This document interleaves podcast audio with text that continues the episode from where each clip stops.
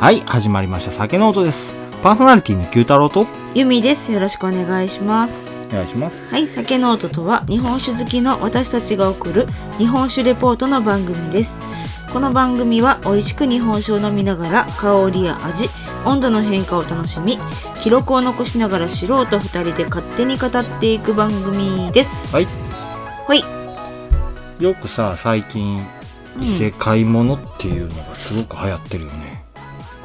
ここ2年ぐらいじゃないかな。もう本屋さん行ってさ、一区画全部異世界ものよ。うん。うん。異世界って行きたいどうなんやろう。行ってみたい帰れるとして、帰れるとして。あ、帰れるんやったら、行ってみたい。うんじゃあ異世界に行く方法を教えてあげようか。何まずね、10階以上の建物一回飛び降りるのか。を準備します。う、うん。で、エレベーターに乗り込んで、うん。えっ、と、ある順番にボタンを押していくと。はい。そしたら、あの、途中で、あの、い上に上がったり下に下がったり、こう、ううろうろっとするんだけど、途中で、あの、若い女性が乗ってこられると。ほうほう。でも、その方には必ず話しかけてはいけない。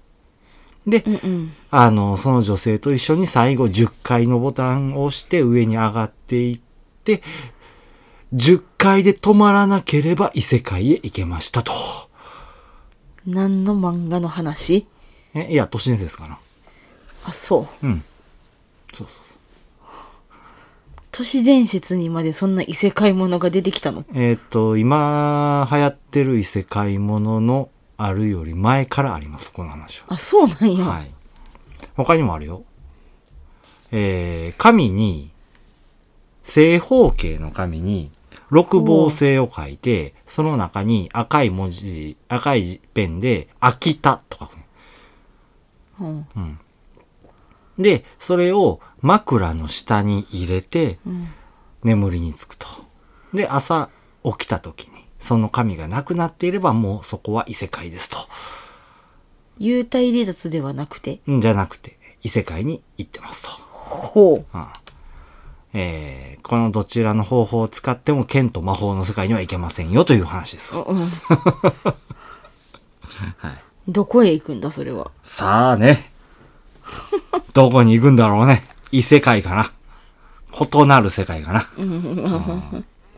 まあそういう都市伝説があるんですよ。そうなんや。うん。これも昔からあるかな。だいぶ昔前から。うん。ね。行ってみたい異世界の国や。まあ帰れるか知らんけど。えこれ帰れへんパターンじゃないの。まあ他にも異世界へ行く方法いろいろとあったりしてね。えー、何やったっけな。あれ次元の狭間おじさんやったかな。なんかそんな人もやはったりなすんる。かそれちょっと聞いたことある気するな。パラレルワールド的な話やねんけど。うん。あとはあの、空が変な色になってる世界やったかな。うん。文字がなんとなく見たことはあるけど読めへん文字の世界とかな。うんまあどれをとっても、あの、剣と魔法の世界ではないですよ。ではないな。どちらかというとオカルト読みで、よりで。な。それはちょっと嫌やな。え、でも異世界やで。行きたいって言ったやん。 はい異世界ね。ああ、でも多いよね。あれは、あの、何が楽しいって言ったら、なんチート能力を持ってるから楽しいっていう話なんじゃないそのうそうそう。別に異世界じゃなくてもいいんじゃないのうんうん。 すごいよね。なんでこんなみんなスキル持ってんのってぐらいそうな。持ってないなんかそんな話やな。うん。知らんがな。 あんな、ただ、現実がうまくいかへんかったオタクたちが逃げ込みたい夢の世界でしょ。 ああ違うの。、うんかな。まあでも、異世界もん書いたら若干でもみみんな読むよね。いや、頭パーにして読んでられるしなあ、まあまあ、それはそう。何も考えずに読める。何も知らんでもあいつらうまいこといくし、うん。っていう話じゃないの。確か。僕がちらっと、なんかなうん。ちらっと聞くところによると。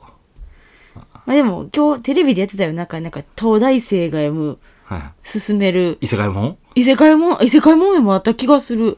へーあの、ためになる、勉強になった漫画とかって。異世界あったん異世界もあったん何がためになるの異世界って。いやわからん。ああ、異世界もん、あ、でも僕一つおすすめの異世界もあるよ。おうん。ドリフターズっていうな。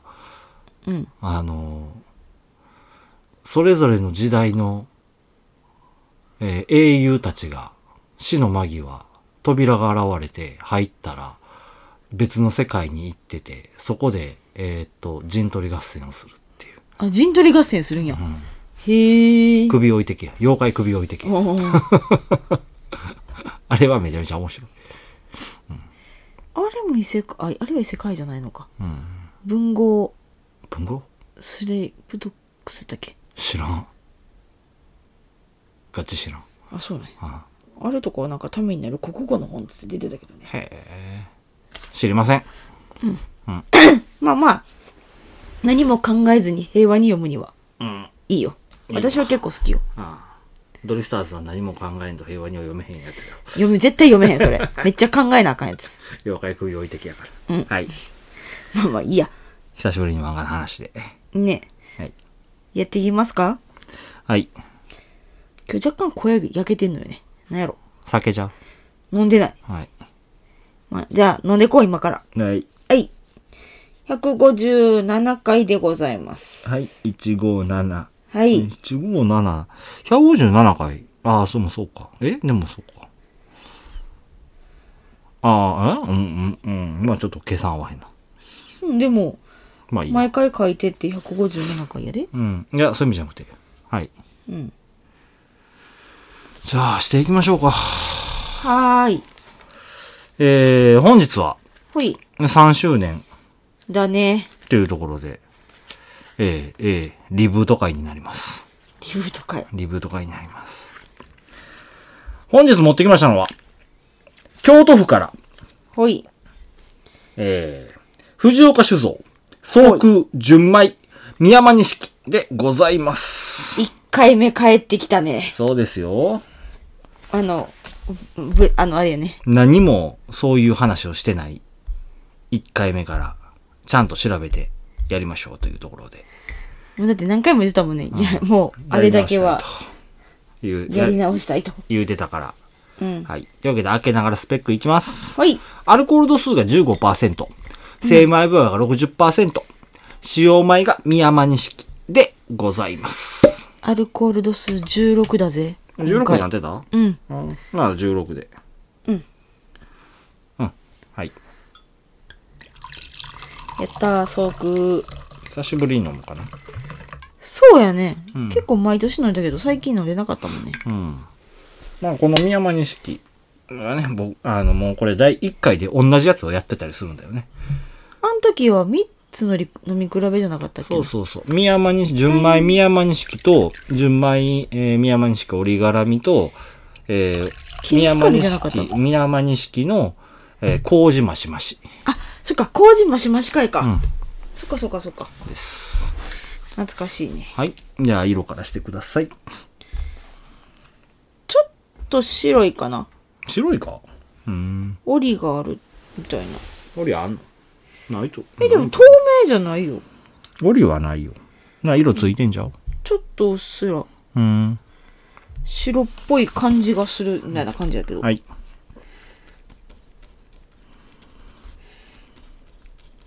うっすら白いぐらい。うん。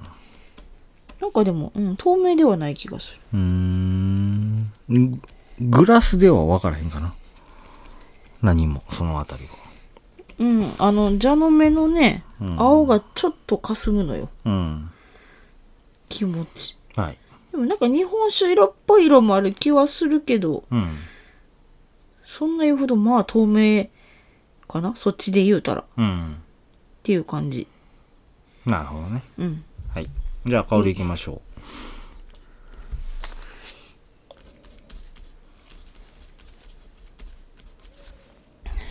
ああ、バナナ。バナナかな。まあでも、アルコール乳酸って感じだけど。ああ、乳酸は確かにそうかも。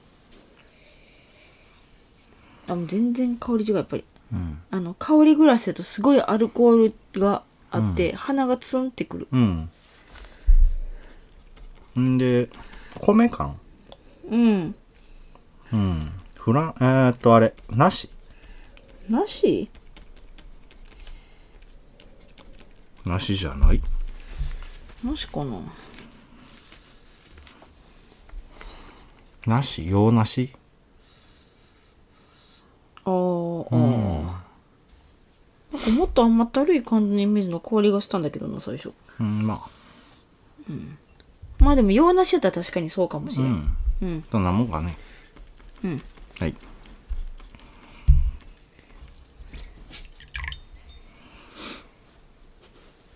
さあ、このあたりがどこまで第1回と違ってくるのかっていうね。あの頃は私はあの頃はほんまに何もうん。ね、うんはいそこまで飲んでもいい品種っていうじゃあ、舌触りいってください。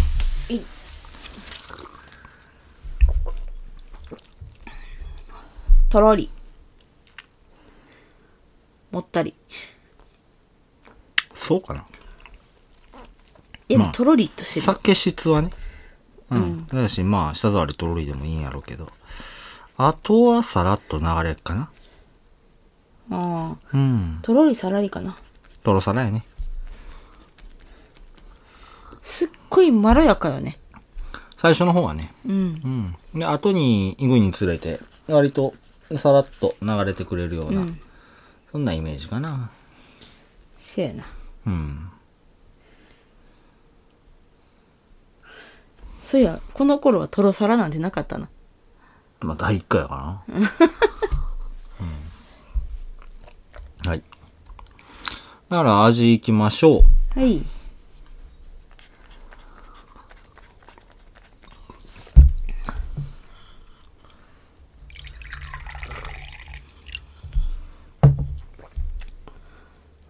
久々フルーティーやなうーん。バッチバチのフルーティーかって言われたらそうでもないけど。ではないけどフルーティーよりうん。だって甘いもん甘く感じる甘さもあるね。うん、甘うま。フルーツ。フルーツか。フルーティーじゃない甘みがそう感じるだけかなうーん。結構一口目ブワッて口の中に甘さとフルーティーさっぽいのがうん。来るんやけどうーん。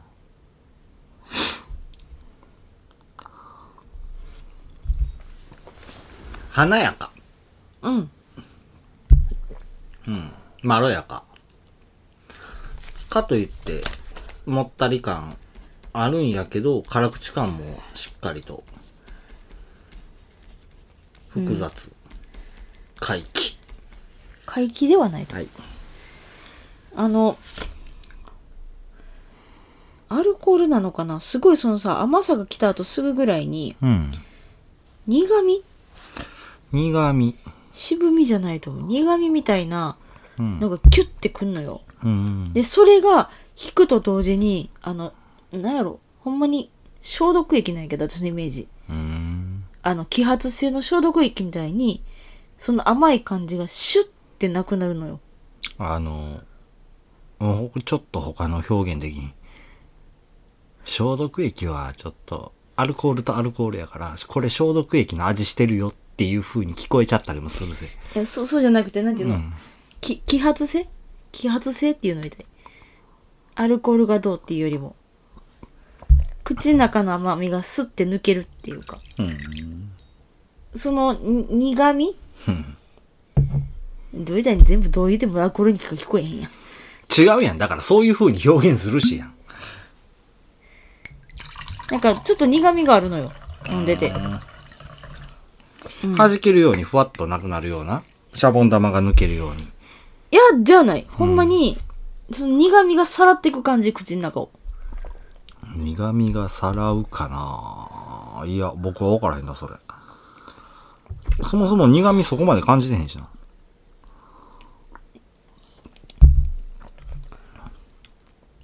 うんアルコール感が残るみたいな感じがするうん。アルコール感結構きつい後半うーん。私はねうん。わかんない。アルコールは。ええそうやね。もったり度で言うたら中ぐらいなんかな。うんそこまでもちゃもちゃもちゃもちゃしてる感じはないし。まろやかな感じまがあそのそうだもねったり感じるんかなって気がする、華やかで柔らかくてさ。うん柔らかいうん。で、あのーしっかりと甘み、旨みっていうのも感じられる。で、うまいこと、その辛口感っていうのも出てきてたりしてて、うんうん。ただ、その、キュッと締めるようなところはないんかなっていう印象かな。締めてはいい品うん。で、そのまま、ふわーっと、穏やかに華やかに終わっていく。うん口の中が。まあ割と上質な酒のだよねってか、のが最後に来るのかな。そうやなうん。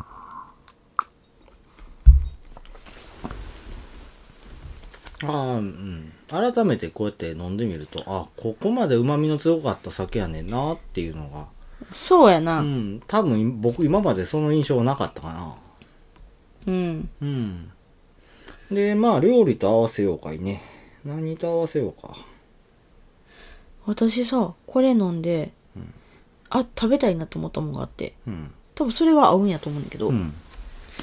焦がし醤油系らっきょうにぎり。いや私ねおかき。貝やってんうーん。生臭。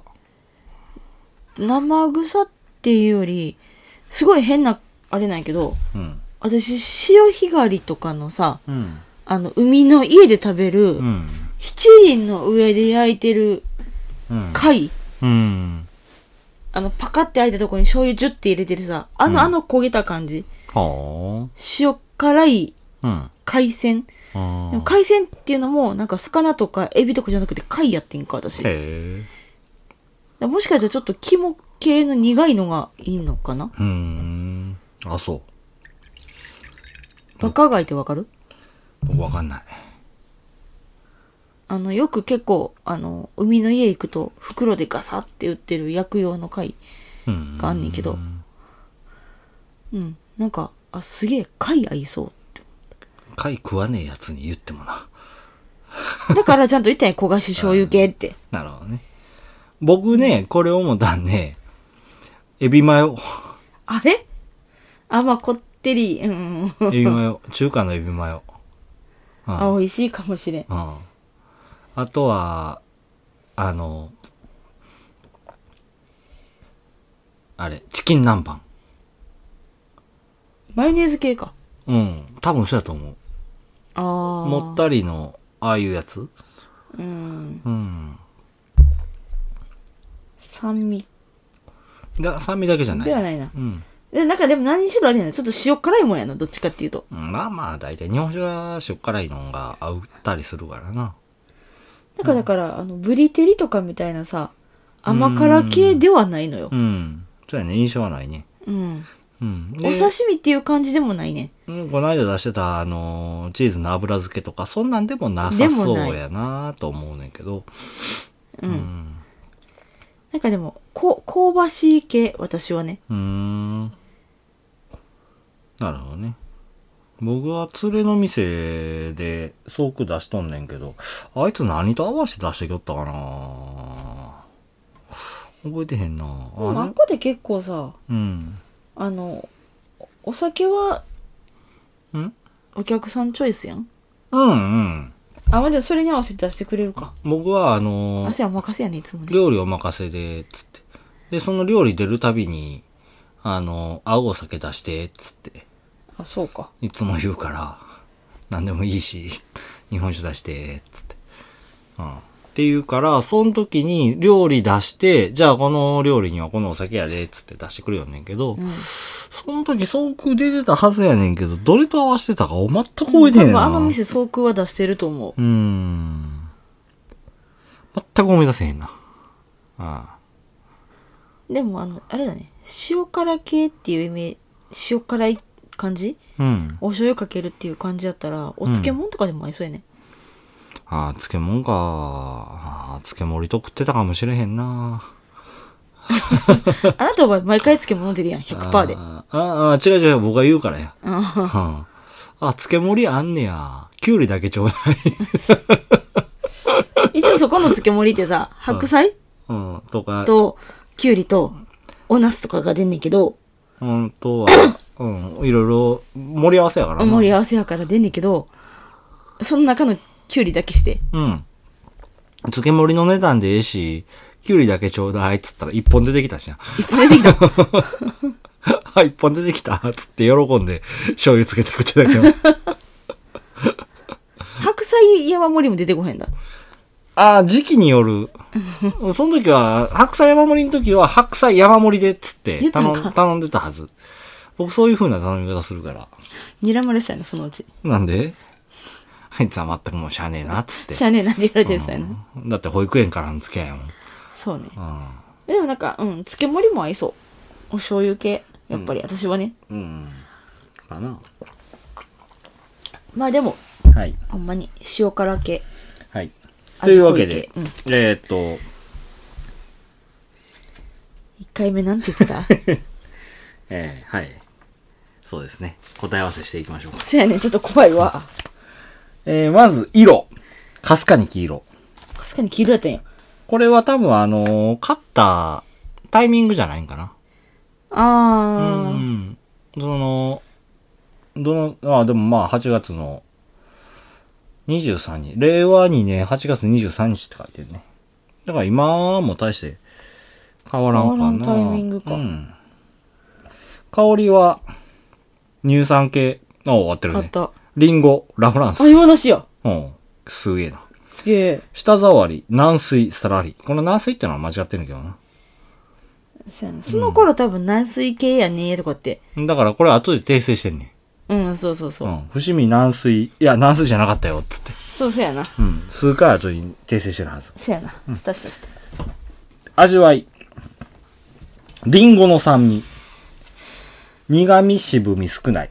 甘み、上品。お、大体合ってんじゃん。まあそうやなうん。まあこれ は、ノートの話やから、実際放送のところで、どういう話してるかっていうのとは別やけど。まあ多分でもその頃そんなにうん。あの何放送内容をさうん。考えながらっていうわけでもなかったし、でしかも、多分その時3本やってるからなかなかに急いでるはずやねんか。なるほどね。うん。ちなみに僕は何本やろうか、かなりきっちり考えてやってるはずやねんけど。第1回やもん。ああ、そっか。はい。うん。まあそんなもんかね。そうだね。まあでもそこまでブレてなかったね。そうやな。よかったね。ちょっと、あの、やっぱり3年経って詳しくなったかみたいな。ちょっと何あの、語彙力増えたかなみたいな。そう。実際ほ放送聞いてみたら、あの、第1回の方がバリッバリに語彙力多かったりしたら、するかもしれへんぜ。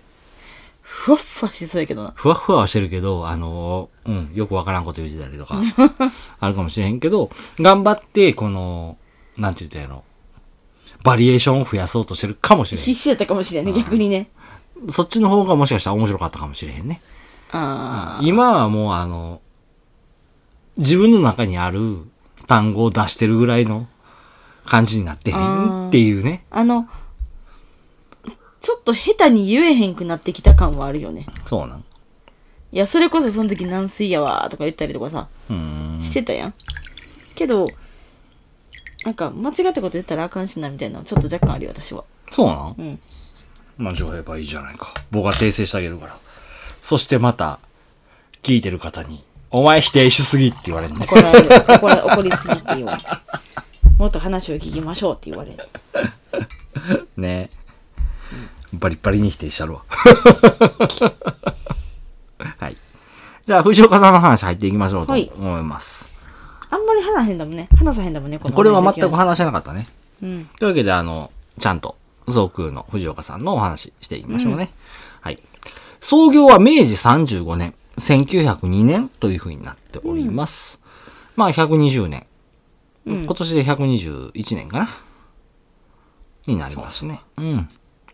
えー当時、タバコ王と呼ばれた、村井義平、義兵衛でいいのかなうん。が、京都市東山区に設けた酒蔵の番頭として、藤岡栄太郎が村井家から酒造業を引き継ぐという風な形で創業したのが始まりやったっていう風にされてるんだよね。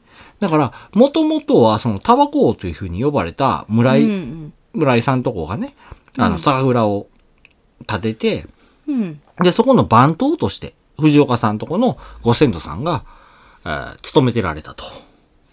それが北山にあるクラス。北山っていう話でも。東山東山か。東山区。今の京都市東山区っていう。うんまあ、東山区っていうのが、だいたいあのーあ清水寺から南北に広がる。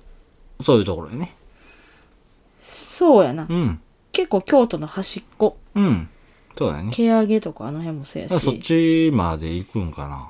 いや、あの辺東山エリア手やった上とげ思う。はまだ東山か。うん。うん。まあ、微妙なとこやな。まあ、東山の端っこなんかな、手上げは。うん。はい。まあそこで番頭として働いてた藤岡さんが、あの、酒造業だけを、その、村井、村井家から引き継いだというふうなところで創業というふうになってます。まあこのタイミングが創業なのか、その、村井家が酒造業を起こした時が創業なんかって、ちょっとこっからは読み取れへんだかなっていうふうに思うんやけどね。うんうんうんうん。まあその辺はまあ、ふわっとしとこう。ふわっとした。で、まあ、この東山っていうのがね、今も言ったように、清水寺から中心として南北に広がる地域なんやけど、以前ね、沢屋松本の松本酒造を紹介した時に、うん松本酒造も東山区に創業をやったっていう風な、そうやんな。うんところがあってね。まあ、もしかしたら東山区っていうところが、酒蔵ひしめき合ってたような時代があったんかもしれへんかなっていう風な。今何も残っってない。てないようね。ん。あそこに酒蔵は一軒もないかな。そうやんな。今のところ。うんだからもしかしたら隠れてあるかもしれんけど。隠れて、せやね。あの、わからへんね。うんうん。まあ、大手にあの、受け売りされてるような青倉さんがあったりするかもしれへんね。し、あの、実際、知らん酒蔵っていうのがまだま絶対ね、だあるからね。あるから。ああ、最近ね、ちょっと話それんねんけど、京都の市内、うん。しかも割とど真ん中のあたりに、うん。新たに酒蔵が誕生した。へえ。誕生したんかなどっかから酒造株、酒造株って言い方が古いねんけど。そうなんや。もう、もう。を、あの、取得して生まれたんか知らんねんけど、そういう、松浦酒造やったかな、っていうのができたよっていう風なんを、酒屋のおばちゃんに聞いた。あ、そうなんや。じゃあでもそうなんやろね、多分。そうそうそう。え、これ、あの、実国のとこちゃうのって言ったら、それ違うって言われて、また別なんや、つって。あ、でも松浦酒造ってある。え、でも石川って出てるじうん、違うんやろね。ちょっと名前がもしかしたら違うかもしれへんね。ゃん。うーん。ん、ふわっと聞いてたあ、まあ、ようそなう話なやっんたなから感じやったんやろうな。ん。まあそんなところもあって。全然違う話だったね、今の。まあまあまあまあ。はい。で、まあその東山区で酒造りを行われてた、あの、藤岡酒造さん。なんやけど、その頃はね、およそ1200国、 うん。 1200国もの酒造りをされてたっていうふうに言われてるんだよ。うん。まあ多いよね、1200。今で考えたら。そうやな。うん。で、その後、滋賀県大津市に醸造場を建てて、さらに国高を増やしていかれます。そして、明治43年にようやく現在の場所である伏見区に醸造所を建てることができてね、大正7年には本社を伏見区に移すことになったんだよね。なるほど。この辺の細かい話、もしかしたら、あの、もしかしたらっていうか、まあ普通に京都のこと知らん方にとっては、まあわかりにくい話ではあるんやけど、うん。あの、うん、だから、東山区、まえー清水さんの近くに、で、酒造りしてたところから、今の場所に移ったよっていうふうな、そういう話だね。うん。まあ、僕らは京都のことよく知ってるから、あの逆にねここまで細かく言うてもわかるかもしれんけど、まあ、聞いてる方にとっちゃ、ちょっと何の話しと何のんねん。話みたいになるね。なったりもするから、まあこの辺は、まあさらっと、場所変わったよっていう風にそうね。うん、かんうん聞いてもうたらいいかなと思います。はい。で、最盛期には、8000石もの酒造りをされてたような藤岡酒造。そんなに大きい量してたんや。うん。当時はね、満潮やったかなっうん。ていう風なお酒を作られてたんだよね。満潮。ううーんん。一時百千万の万に長いっていう字書きあ、に長い。うん。ううんん。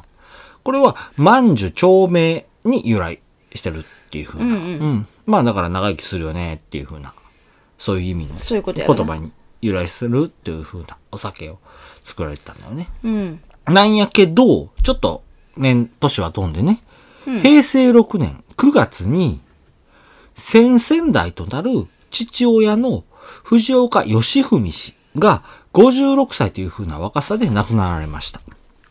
若いね。うん、脳一血やっていうふうに言われてるんだよね。うん。これは、あの、今の倉本さんがう在学中の出来事であってね、うん。卒業後には自分が酒蔵を作るんだっていうふうな考えられてたっていうふうな、そういうタイミングでもあったんだよね。うん。なんかこの話若干第1回で聞いてるんちゃうかな。うーん、してない。してないっけああ、いや、お父さんちら早っと、くう亡くなわらーなそくのて、みたい辺な。はしたかもしれへんな。ううん、ん。その辺を。聞いてる気が軽するく、うん軽く話したぐらいかそうな。そう。そこまで丁寧にはじゃないけど。で、まあ、それまで専業主婦をされてた奥様がね、急遽4代目として就任されるっていうふうなことになるんだよね。うん。まあ、見よう見真似で、蔵人にも助けながら新たなスタートというふうになった、えー藤岡酒造なんですが、うんさらたら、あーさらなる不幸が襲いますっていうところで、うん。翌年の平成7年1月17日に発生した阪神淡路大震災。週え4代目就任からわずか3ヶ月後の出来事っていうふうになるんだよね。うんうん。うん。京都としては兵庫ほどの被害っていうのはなかったんやけど、藤岡酒造の古い木造の蔵は傾いてしまってね、解体することとなってしまったのですよ。うん。で、同年、借金はなかったものの将来的な展望は考えられないっていうふうなことをね、母親との相談で、えー決定されて廃業っていうふうになってしまったんだよね。この話も聞いたかな廃業からの復活ぐらいみたいな。そうそうそう。まあ廃業したよっていうのは言うたかもしれんけど、こういう事情があったんだよっていうそふうこに。までは、うん。んまあそういうところだね。で、現蔵元である五代目藤岡正明さうん。んは、東京農大醸造学会に通っておられてね。で、卒業後は広島県の醸造研究所で研修生として、1年間さらに酒酒造りを学ばれるんやけど、うんまあ自分とこの蔵が廃業っていう風になってしまったっていうところでね、うん。東京でサラリーマンをされることになるんだよね。まあ、そうやわな。んお酒のことを学ぶ、うん。まあ言うたら必要がなくなっちゃったというか。まあそうだね。まあ、言うても、全く業界に、違う業界にいたっていうわけじゃなくてね、うん。酒問屋に就職して、外から酒造業界を支えようっていうふうにされてたんだよね。あーお酒にはやっぱり関わった、そうだ。ね。で、酒蔵を廃業した頃はね、うん。あの、蔵人さんには一旦辞めるっていうふうにおっしゃられてたんやけど、うん心の中では完全に辞めるっていうふうに思ってられたんだよね。しかしまあ、酒問屋で働いてる間も、酒蔵復興の思いっていうのは完全に消えることはなかったんだよ。うん。で、卒業後に酒飲み屋に勤められてたんやけど、お父さんが亡くなって以来ね、先輩や後輩が酒造りとしてメディアに取り上げられるたびに、もう羨ましいと。まあ、そうやろね。一緒に学んでた人がさ、そついでう。うん。やって、んテレビに取り上げられて、そうだね。うん。で、まあ、あの、うん。うん、うん。で、父親さえ生きてたら、自分も酒造りしたん、してたんじゃないかっていうふうに思うようになっていかれたそうなんだよね。そうやろね。それはね。この辺はね、あの、実は僕の友人がね、うん。そいつ、僕の同い年のやつやねんけど、うんそこいつも農業のやつやねんけど、かなり早い段階でお父さん亡くなられてるんだよね。うんうんだから、そいつ今、だいぶ成功しとる。うん。うん。うん。っていうのは、確かに一緒にその農業っていうのはしたかったっていうふうに言うとったんやけど、うん。でも、父親がそのやってきたことっていうのとはまた別の分野ではあるんやけど、うん。それでも同じ業種としてやりたいっつって始めよって、最初はもういろいろ手を出したんやけど、今はもう一つの方向だけでやってっていうのをね、うんしとって。で、あの、頑張って仕事しとるんやけどね。うんそいつのことちょっと思い出すエピソードやなと思って。ううん。やっぱりそういうやつって結構おんねんなっていうのは、ここで思ったかなっていうような。うん。まあまああれね確かにやっぱりそのうん身近な人には重ねちゃうよそうよね。何のことないエピソードではあんねんけど、僕の心にちょっと刺さったかなっていうところで。うんうんうん。で、その、さ、えー話戻るんやけどね。うん酒問屋で働いておられる頃にね、多くの酒蔵の若手と、あの、交流を持つこと、っていう風になってね。まあそうやろねうん。その頃に、蔵元の息子たちが主催する専務の会っていう風な、親睦会に初期として参加することになったんだよね。ほうん。で、その出会いっていうのが、酒蔵復興へと大きく傾いていったっていうふうなところになります。親睦会のメンバーとお酒を飲みに行った時に、本当は自分も酒造りしたいんですと、本音をこぼしてしまった。そうなんだよね。ううんうんうん。そうするとそこにいた方々が親身に話を聞いてくださってね、うんうん伏見の酒造りはわからんけど、地方に行ったら蔵元自ら酒造りを行ってるような小さな酒蔵っていうのがあるんだよっていうふうな。うんまあ、改めて考えてみるとね、当たり前のことやったんやけど、それが気づかへんかったような心の状況やったっていうふうに言われてるんだもようね。結局だから蔵人がいいひんし当時さんもいいひんしうん。できひんわーってそう。で、思ったはったけど自分自身もそこまで、な、あの、実践は、どんだけ学んだとしても、実際自分で酒造りしたことないっていうふうなところでね。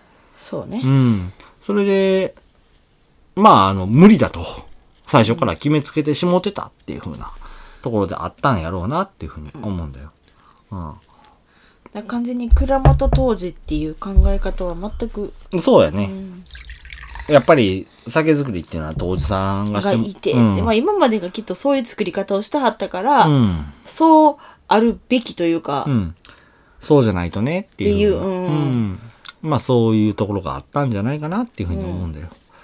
で、地方の酒蔵のやり方をいろいろと学ぶうちにね、このやり方やったらもう一回酒造りできるんちゃうかっていうふうに考え始められます。うんで、酒造りの気持ちが抑えられなくなってね、うん3年勤めた酒、あ酒問屋を辞められて、うん酒造りへと進み始めるっていう風なことになるんだよね。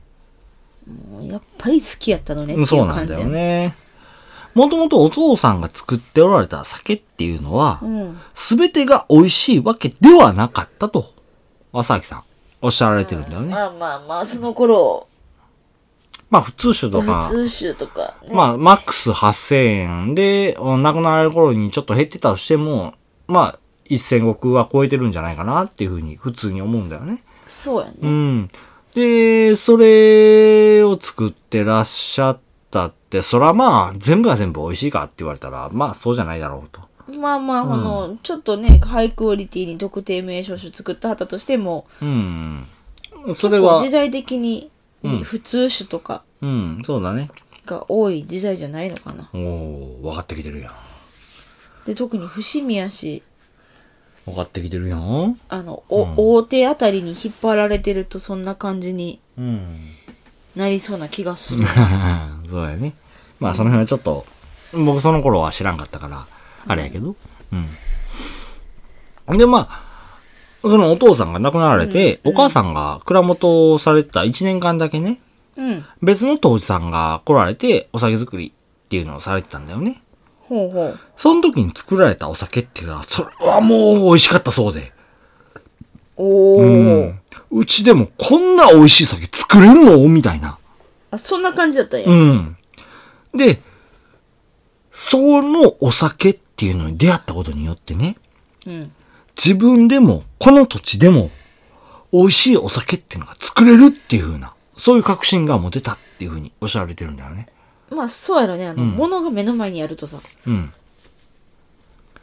ね、理想論だけじゃない。実際、うまいこと作ったらこれができるっていう目標はあるからそうだね。自分とこの施設でこんだけのものが作でれきんるねんんやっやっていたうのにらな、ったらねそれはもううまい酒作れるだろうと、そういうふうに思われたらしいんだよね。うんうん。で、学校で、さらに醸造研究所でね、あの、酒造り学びはしたものの、実際に現場に出たことはなかった、正明さんがね、うん3年かけて3つのスタイルの違う酒蔵へと修行へ向かわれます。ほううん。一軒目は、増泉の増田酒造店。うんこちらは、能登四天王の一人がいらっしゃってね。そこから技術を学ばれることになります。ほうん。で、二軒目は、万礼の、えー小松酒造。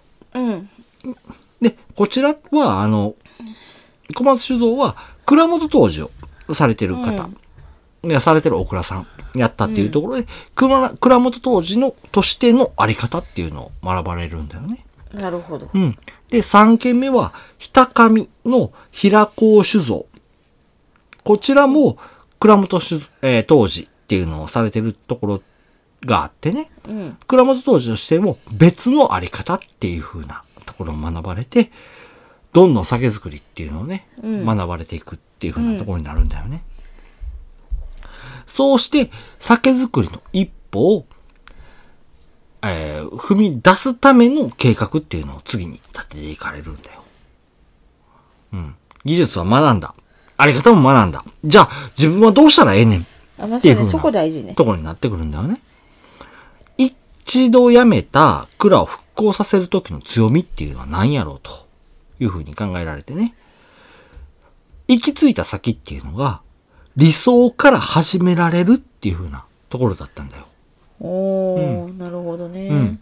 長い歴史をつないで、蔵、長い歴史をつないでる蔵でね、息子として生まれ、酒造りを継承しようっていう風な方々はね、うんどれだけ理想はあっても、それまでやってきたこととか、歴史っていうのに阻まれてね、なかなか方向転換ができないっていう風な、そういう弊害っていうのはいいのかな。うんまあ、あの、気持ち的にも、あれやん。まあそうやうねん。で、親としても、うん親との対立っていうのも、まあ今までもあるしねうんあの、話してきた中であったと思うしね。うんでも、自分はそうじゃないと。うん最初から自分の理想を追い求められるんだっていう風なところに行き着かれるんだよね。まあそうねだってさうん。まあある意味うん廃業しててうん。現状作ってるお酒がないからうん。これを作らなあかんっていうものはないからねそうだよ。うん。最初からうんこの理想の酒作るんやができるわけで、そうそうそ今まで作ってるもんを壊してっていうこともないしう。う、ん。ねうん。そうだよね。だから、最初からもう自分の作りたい先を作れるっていう風にそれだいぶ大きいねうん。で、あの、そうやって生まれたっていうのが、総空やったっていう風なところになってくるんだよね。子供の頃にふと見上げた空が、何とも言えない穏やかな気持ちになれたと。うん飲んだ人を穏やかな気持ちにしたいっていう風な、そういう思いが込め込められた銘柄になるんだよね。確かにそれはそうかもしれんあの総空ってうん。どっちかって言ったらまったりするっていううかんほっこりするというかどのお酒飲んでも結う構んそうなんかな。なんか濃厚でさうん。あ美味しいって そうなのかな僕割とね、このお酒は革新的なお酒やったんちゃうかなって思うんだよ。あそうん。あのー多分ね、第1回ね、もう喋ってたと思うねんけど、ううんこのお酒っていうのは、僕が友人に飲ましたところ、日本酒の概念が変わったと。ああそういう風に言うてもうたお酒やったんだよね。うんで、僕自身も、伏見のお酒っていうのがいまいち好きじゃないと。そうねうん。言うてた中で、この藤岡さんのお酒、総空だけは、すごく美味しく飲めるよっていうふうに言うてたと思うね。そうやなうん。で、そういうところもあって、やっぱりあの、ね、独自路線を進んでおられるよねっていう話。何度かその、今まで150回超えて、うんやってる放送の中で、この総空の話、藤岡さんの話っていうのは、何度か出てきてたと思うね。間でちょこちょこね。うん。うん京都のお酒って言って、できた時に、あなたはもう藤岡さんはどうなんみたいなこと言った時に、あこだけは独自路線を進んでるっていう風なうん言い方を僕何度かしてると思うんだよね。うん。うん。あの、あれよね。良くも悪くもそう食う味よねとかな。まあそうだね。そう、そういう言い方もしてたし。だから、このお酒っていうのが、やっぱり僕の中ではちょっと特別なところを持つ一本でもあるし、そうやな。うん。で、まあ好きなお酒なんやけど、うん。うん。その、どう歌いにやろうな。 難しいけど。うん。やっぱりその、ね、総空っていう、このお酒っていうのが、その、まああの、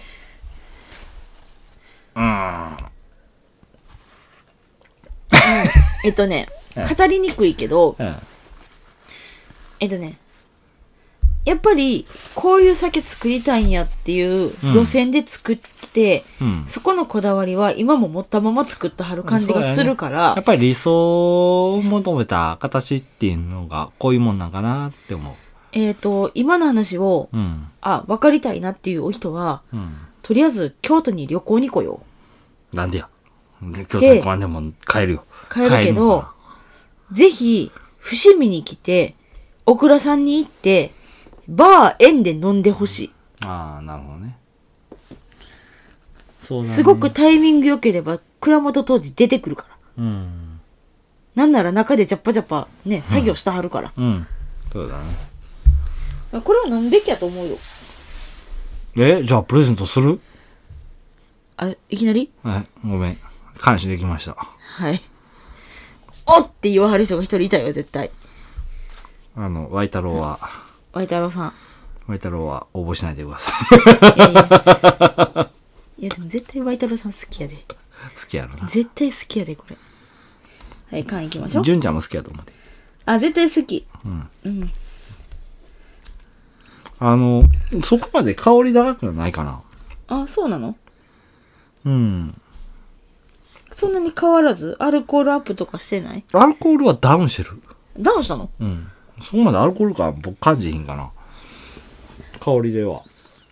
あ、ほんまやね。うん。なんで、米感が上がってんのかなって思うね。うん。うん。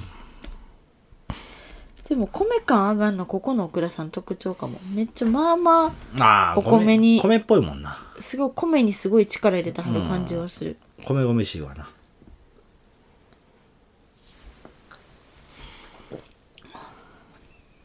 どうっすか甘酸っぱくなった。うん。ああ。うん甘酸っぱい。酸っぱさは僕そうまでわからへんかな。甘さと辛さが上がってる。 相反するよ。カ辛さでもそうでもない、私は。ッとくる。カッと。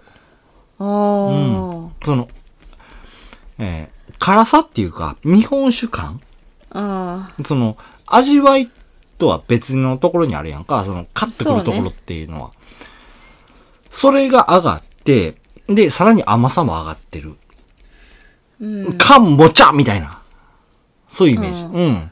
ただ、その後は、割と、さらっとすっきり流れていくような印象なのかな。そうやな。うん。の、あれね。やっぱこだわって作った春分って関しても崩れへんね。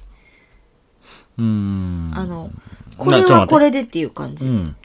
あの、で、さらに、すごいふくよかさっていうのが、口に入れた瞬間の鼻に抜ける香りとしてあるんだよ。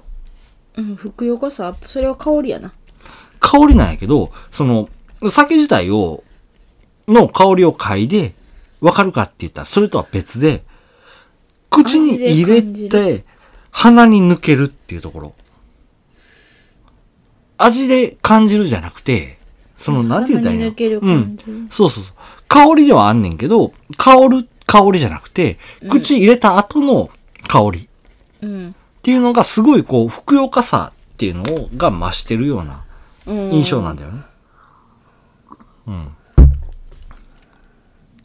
え、もう一回飲んでみて。もうちょっとだけ残ったね。その、ふくよかな、飲んだ後のふくよかな香り。うん。うん。鼻にうん。抜けるやろ。でふわっさっき言ってたうん苦味もなくなってる。うん。苦味とか渋みっていうのが割と、あの、なくなってるというか、感じにくくなってんのかなっていうところはあんねんよ。あ、でも、アルコール感上がってるよ。まあアルコール感上がってるよ。すごい上がってうるよ。ん。だからそのアルコール感っていうのは辛さっていう風な感じそうでな、のかな。うん、感じられるところっていうのがあったりして。うんまあ、うまいよ。もう美味しいね。このお酒うい。まいよ。うん。はい。じゃあ、あの、まあ、3周年の話す、しようかなと思ってんけど、藤岡さんのは話と続きになってくるんだよ。あ、そうなのうん。ね。はい。まあ、平成14年に酒蔵を復興されたんだよね。うん。で、それ以来ね、まあ、ゼロからのスタートっていう風に言われることが多かったそうなんやけど、うん。実際は、まあ、お父さんに世話になったから、とか、おじいさんに助けてもうたよ、っていう風なことを言いながらね、うん。受録していただいた方っていうのが多くいらっしゃるっていう風に、正明さんはおっしゃられてるんだよね。まあ、そうやろね。うん。事実として、一度閉じた蔵っていうのあるんやけど、今、酒造りをされてるっていうのは、東山区から始まった酒造りの酒蔵としての歴史っていうのが今でも続いてるっていうふうに考えられてるんだよね。いいお酒は必ず天に通じ、人に通じる。幼い頃から慣れ親し、慣れ親しんできたこの教えっていうのを心に、これからも酒造りに邁進されていかれるっていう風なところになってくる、きますというところになります。ほい。はい。まあね。回り回って3年目で、もう一回、藤岡さん。うん。まあ、詳しくしたのが今回っていうところそうやね。ね。やっとなんかちゃんと聞けた感が。そうだね。うん。まあ実際僕らはよく飲んでるお酒ではあんねんけど、うんここまで深く知ることっていうのがなかったかなっていうふうにそうやな。思うんだよね。うん。あのーそれぞれさ、聞いてらっしゃる方でも、地元の中でね、自分が好きなお酒っていうのは絶対あるはずやと思う思うんだよ。うん。うん。僕はこれまで放送の中でも、京都のお酒っていうのがいまいちそこまで好きじゃないと。うん。うん、いうふうに言うててきたと思うんやけど、その中でもこのお酒っていうのは、特別に、なところにあるっていうのは、ここまで公言してると思うんだよ。そうやな。うん。この3年通じてね。う。うんん。で、その中でも、ね、あの、今までの放送の中でも、たびたび名前出てきたお酒やと思うんだよね。そうやね。第ちょこちょこちょこちょこ出てきてはいるかな。第1回の、ね、そういう放送にしてからっていうのの中でもね、うん。うん。まあ、まあだだか、かららこその第一回やったしそうなんだよね。うん。で、そういうこともあって、うん。僕はまあ、かなり好きなお酒っていうところもあって。うん。で、それを、あの、第1回では、知ろうとしひんかったっていうところがあるんだよね。まあまあ、そうか。うん。僕、それまでも、かなりのお酒飲んできたっていうところも、そういう自負があってね。うん多分、あの、知ろうとしひんかったんやろね。うん。でも、2回、3回、4回と続けていくうちに、そうやって、いろんなオクラさん、知らんオクラさんっていうのを知っていこうっていう風に調べてて、うん。で、第1回っていうのがすごいこう、悔やまれる回になってしもうてた。そうよねっていうところがあったんだよね。うん。で、今回こうやって調べてみると、全然こう、思ってたんと違う。っていうね、うん。ところがあったりとかして、うん。確かに。そういうのが知れたっていうのはね、すごい嬉しい回やったっていうのがあるんよ。で、まあ、あの、聞いてらっしゃる方のさっきも言ってた、地元の、あの、すごく好きなオクラさんっていうのがあるんやったら、うん。ちょっと調べてみて、ね、知らんかったこと、思ってたんと違うっていうことも、絶対あるはずやから、う。うんん。そこを知って飲むと、またやっぱり味変わってくるよ。今回も。それはそうやなうん。味が変わることは絶対ないんやけど、気持ちが変わって。受け取る側のうん、味そうのそうそう感。じ方が変わってくうる。ん。深く深く、そうやって、思えるんじゃないかなっていうふうに、うより好きになるんじゃないかなってうん。思うよね。うん。だからまあ今回あの、あれ、一升瓶でこうできたんやけど、うん。多分一瞬やね。あ、違う違う、そういう意味じゃなくて、ほえー、エンドユーザーに一升瓶ってなかなか届かへんだよ。このオクラさん。う。うんうんうん。だいたい 500ml のベネチアングラスで届くんだよね。これは第1回でも話したと思う。で、ラベルが可愛いよね。まあ、それもある、それはあるけど、一升瓶じゃない方ね。うん500ミリリットルの方ね。うん。まあ、第1回でも話したと思うんやけど、その、あれの、えー、500ミリリットルの瓶っていうのが、ベネチアで作られたその瓶になってて、うんわざわざ輸入して使ってらっしゃるっていうところになるんだよね。そうやね。うん。で、それがまあちょっと足りないっていう風になって、一回出荷停止されたっていうこともあったりするんやけど、今だってリサイクルうん。で、ね、回収もしてはるしうね。ん。で、一升瓶、そのベンチャーグラスの方が、割と割高になってくるんだよ。まあ確かにそうやな。うん。で、飲食店向けにして、一升瓶っていうのを出してらっしゃるっていうところがあってね。そうやな。あんまり見えひんもんねう。ん。まあ、それを買ってきたんやけど。うん。まあまあ、あっこにはある。あっこはある。うん今回はね。うん。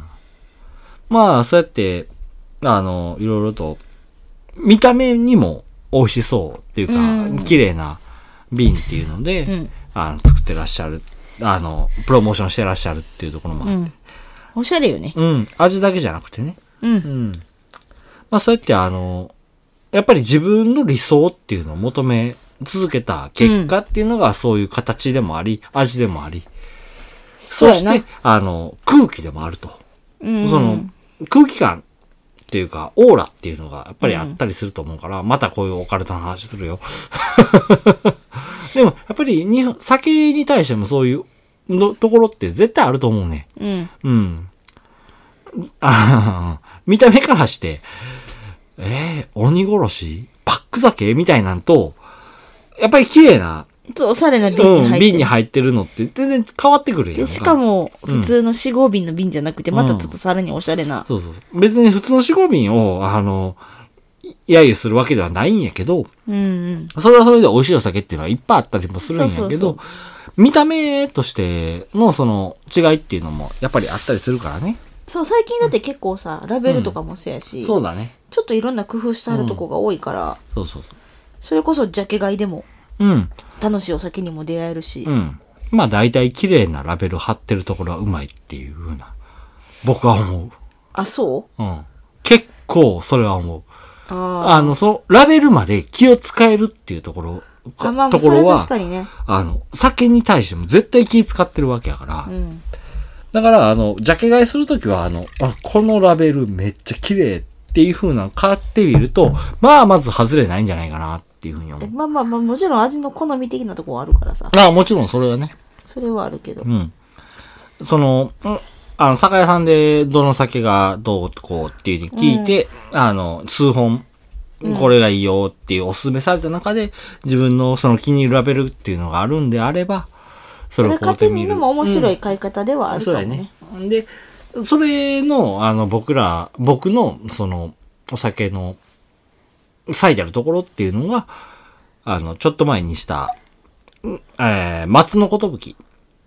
お蝶夫人のラベルしたとき、ラベルのやつしたとき。うん。あれはもうすごいこう、丁寧に作られたラベルっていうところがあってね。うん。で、それを飲んでみるとすげえうまかったっていうところがあるから、そういうのは、すごいこう、見てもうたらいいんじゃないかなっていうふうに思ったりするんだよね。うん。うん。やっぱりこだわってる、そこまでこだわるっていうところは、美味しいお酒作ってらっしゃるっていうふうに思ってもいいんじゃないかなっていうふうに思うよ。うん。うん。はい。まあそういうところで今回、えー、第1回のリブートっていうところでね、リブート、うん。うんリベンジやな。リベンジでもあるかな。リベンジではないかな。リベンジじゃないのか。別に、復讐したわけ、したいわけじゃないからね。改めて、うん改めて、しっかり。そう。あの、ね、前、あの、第1回っていうのは3本まとめてやってしまったっていうところもあって、うんその、っていうところもあるし、んで、小倉さんに対してのそういう話っていうのはするっていうことはなかったから、うんうんそこを、あの、できひんなところっていうのはすごい悔やまれてたところもあってね、うんしっかり話できた、僕は嬉しいかなっていうふうに思う。まあ、聞いてらっしゃる方がどう思うかっていうのは別としてね、うん僕のわがままですわ。 うん、でも改めてうん聞けるのもやっぱ楽しかったし、それはよか った。そうであの第1回とそこまで何味の評価がぶれてなかったんでちょっと若干ホッとした真逆言うてたらどうしようかなと思ったもなるほどね。ん、ね、うんでもそこまでねうん。外れてなかったからはい。よかったね。よかったなよかったね。第1回の私たちよかったねはい。はいということでじゃあ終わっていきましょうはい。はい、今日もお付き合いありがとうございました。今日の放送はいかがだったでしょうか私たちもたくさんのお酒情報を発信してきましたが、まだまだ出会ってないお酒、オクラさんたくさんあります。皆様の皆様からのこのお酒美味しいよとかこのオクラさん情報を聞いてみたいなどのリクエストメッセージお待ちしておりますはい。もちろん今回の放送の感想放送を聞いて飲んでみたよというメッセージも大歓迎しております、うん。メッセージは X のダイレクトメッセージ、メールアドレスへお願いします。X は酒ノートで検索してください。放送情報もちろんですが、放送外の日常もつぶやいていますので、ぜひ覗いていただき、フォローお願いします。メールアドレスは、酒ノート 2020-gmail.com です。メッセージお待ちしております。はい。まあね、第3、えっ、と、3周年うん迎えましたが、まだまだ頑張っていこうと思っていますので、これからもお付き合いよろしくお願いします。というところで、今回の放送おしまいでございます。ありがとうございました。おっと。バイバイ。